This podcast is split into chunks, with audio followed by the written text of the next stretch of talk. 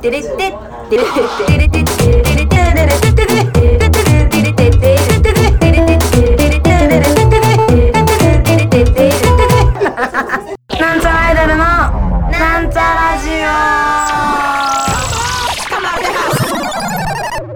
私は独身女性で夜は寂しいので男友達が必要です。私は私を愛してくれる良い人を探しています。ツイッターは初めてです。友達を探したい。私は独身女性です。節水のため今後一緒にお風呂に入ってもいいでしょうか？これいいね。私は美しい女性なのですが、友達を作ることはできますか？うーん。みんな頑張ってるね。というわけで、今回も始まりましたよ。なんちゃらアイドルのなんちゃラジオ、なんちゃらアイドルの青春がお届けしておりますわ。てな。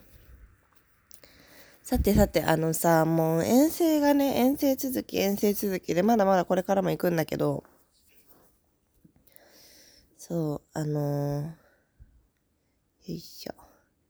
よいしょ。ちょっと予定を見ましょうね。あ、よくなっていた。まあでも韓国の話はさ、結構したやないね。二人で、マミとね。韓国にいっぱい行ったよって話は、まあなんかふわふわふわふわしながら今いろいろ話しましたけど、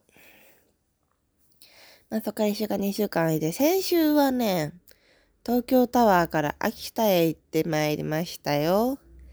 そうそう。東京タワーから秋田へ。うん、すごかったですね。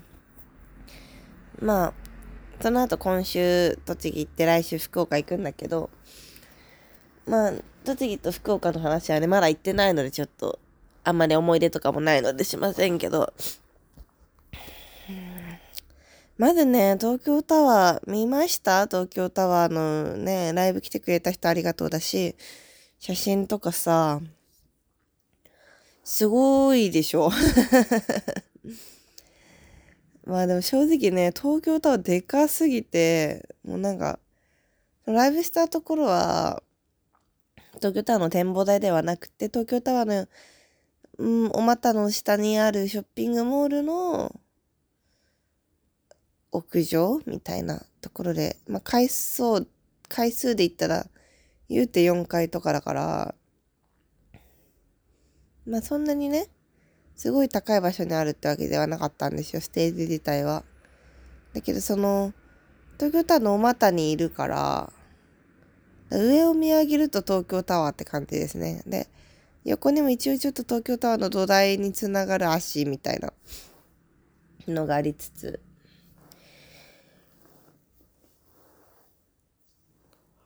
まあで東京タワーかっこよかったね。うん。なんかね、あの、まあ、スカイツリーあるじゃないですか、最近できた。最近とか言ったらよくないね。ちょっと前にできた。で、スカイツリーはさ、ほら、夜にこう、ライトアップしてね、まあ綺麗じゃないですか。くるくる光が回ったりとかさ、いろんな色になったりとかして。まあでもあれは現代だと思うんですよ。やっぱね、まあ、スカイツリーはモダンな感じがしますけど、やっぱ東京タワーのね、あの一色、俺はオレンジで行くぜっていう、こう、潔さあとまあ結構昔からあるものだし、なんか照らす時もさ、こう、基本的にオレンジ、綺麗に光らしてオレンジピヨン一色でしょ？で、それでやっぱ鉄骨、鉄骨だけでこう構成基本的にされてる感じ？武骨でね、かっこいいなと思う。すごい。東京タワーは男性的でなイメージだな、私はな。スカイツリーは女性的なイメージだな、なんかな。重線形というか曲線というかね。ま、東京タワーしか登あ、そうそう、なんかね、東京タワーしか登ったことがないくなったですね。あの、今回ライブが終わった後登れたんですよ。東京タワーに。で、それがね、私、小学校ぶりだったから、もうほんと20年ぶりとかなんだけど、よい東京タワーの展望台って10時過ぎとかまでやってんのね。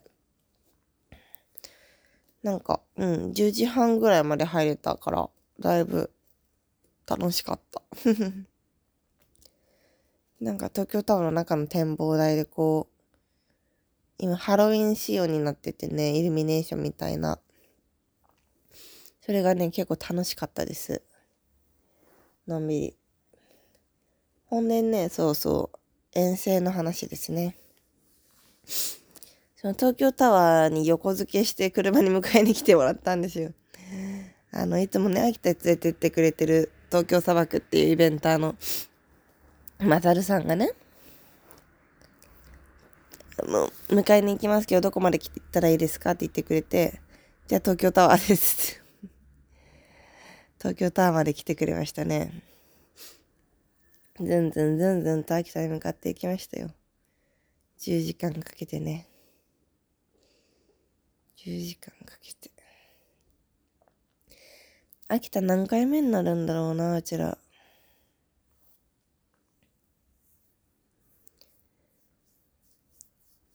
まあちょっと数える気がなかったですけど。まあ一応行ったのは10ヶ月ぶり去年の12月に行ったからね。もう慣れたもんですわ。慣れたもんですけど、まあ車で連れてってもらってね。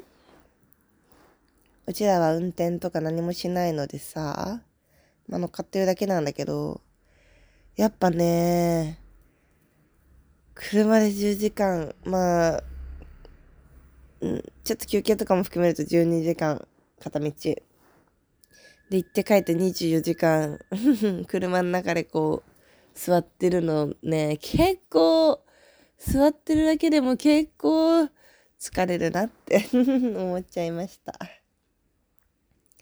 思っちゃいますよね。新幹線で何度か行ったことあるからさ、その楽さがね 忘れらんねえよ、ベイベーです。まあ、でも、今回もね、秋田のライブハウスでこう打ち上げをね、開催してくれて、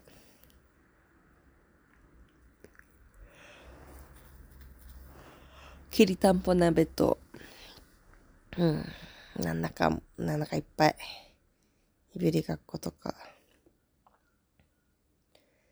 いぶりがっこ美味しいからね。いぶりがっこ美味しい。やばい。眠いくなってきた。眠い。なんか、朝まで、なんか、アイドルの不祥事とかを調べたりしてたら、なんか、つながり解雇みたいなニュースをずっと追っかけたりしてたら朝まで。今すごい眠い。もう、やめよう。つながり解雇で朝になるのは。夜を沸かすのは。ダメだ。もういいかちょっと何分喋った ?8 分半か。ちょっと少ないか。うえってさ。あとね、じゃあもう一個遠征じゃないけど、あの、実家に帰ってまいりまして、昨日か、一昨日か、昨日か、昨日、一昨日と。まあちょっと用事があったのでね、実家帰ったんですけど、あの、大高ジャッキーさんとね、なんちゃらアイドで CD、アルバムを作ったんですけども、それを、あのー、まあ、韓国とか秋田のお土産とのつついでじゃないけど、まあ、お母さんにもあげようと思って、両親にもあげようと思ってあげまして。で、あれ、ジャケットがめちゃくちゃ可愛いんですよ。書いてもらったんだけどね。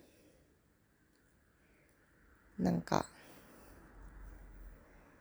あの、なんちゃらの二人が武器を持って すごい似てんだけどさ。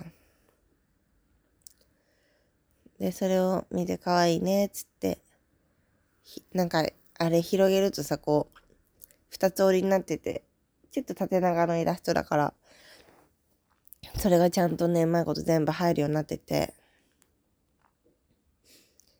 可愛らしいんですよ。で、そし、まあお母さんにもまず見せて喜んでてさ、似てるねとか言って、まみちゃんこれ背ちっちゃいねみたいな。いや、実際こんなちっちゃくないんだけどねみたいな。しかもだ、大のってこのちっちゃいさではだいぶちっちゃいねみたいなね話をしていたんですけども、あのー、まあでも正直音楽については、やっぱジャッキーさんの音楽って、あの、あの人天才だけど、やっぱ、あのー、割と、なんて言うんだろうな、言葉が難しいけど、結構難解な音楽だと私は思うんですよ。結構、うん、なんかフレーズは美しくて綺麗だけど、それがギュッとごちゃっとこう混ざっている、こう、夢的なこう なんか、うん、なんて言うんだろうな。結構ね、あの、すごいかっこいいんだけど、やっぱ気が狂いそうになる 音楽でもあると思うので、まあ、あのー、まあ、音楽がちょっと難しいかも、つって